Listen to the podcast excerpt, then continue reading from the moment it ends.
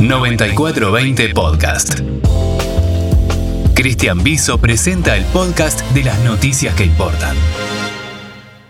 La industria electrónica fue durante muchos años el motor del desarrollo fueguino y el salvoconducto, por donde miles de argentinos, nacidos y criados, y otros recién llegados, pudieron canalizar sus expectativas de crecimiento y desarrollo. En un país que sistemáticamente se empeña por destruir más que crear empleo, la provincia más austral de la Argentina se convirtió en la última ilusión para mucha gente que ya había perdido todo, incluso la esperanza. Y la industria, en gran parte, logró colmar esas expectativas. Sin embargo, nada dura para siempre, y ese futuro aventuroso de crecimiento explosivo se convirtió en desamparo, retracción e incertidumbre para quienes vieron lentamente, pero sin pausa, cómo se desvanecían sus posibilidades laborales. Por estos días, Digital Fueguina en Río Grande y Ambasador Fueguina en Ushuaia son el mejor ejemplo de lo que supo ser la industria de Tierra del Fuego y hoy ya no es. En ambos casos, la situación es similar. Empresarios que cesan sus operaciones, no pagan indemnizaciones y dilatan las soluciones, amparados en la pasmosa pasividad de los organismos de control estatales.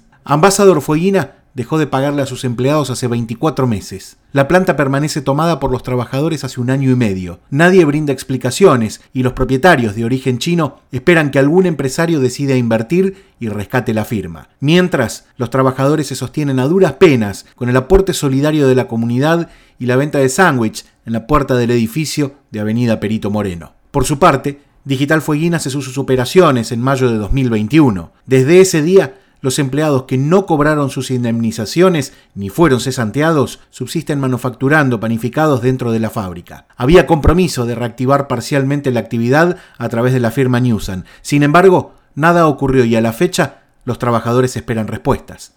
Hemos tratado de comunicarnos con todas las partes involucradas en esto y no tuvimos ningún tipo de respuesta. Incluso nuestro gremio se encuentra ausente y no hay comunicación alguna.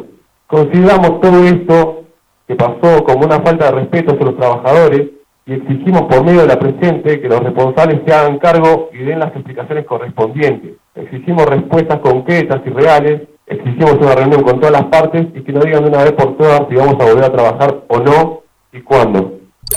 Es evidente que sin reglas de juego claras y la decidida intervención del Estado nacional y provincial para controlar, sancionar y revertir prácticas comunes en el mundo empresario, nada va a cambiar. La ampliación del subrégimen de promoción industrial augura para la provincia un panorama de previsibilidad que al menos por ahora no repercute en el trabajador que se convirtió en el pilar más endeble de una pirámide que parece hace tiempo ya no tener la solidez de sus orígenes.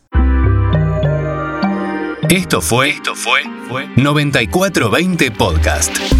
Las noticias que importan podés leerlas en www.9420.com.ar.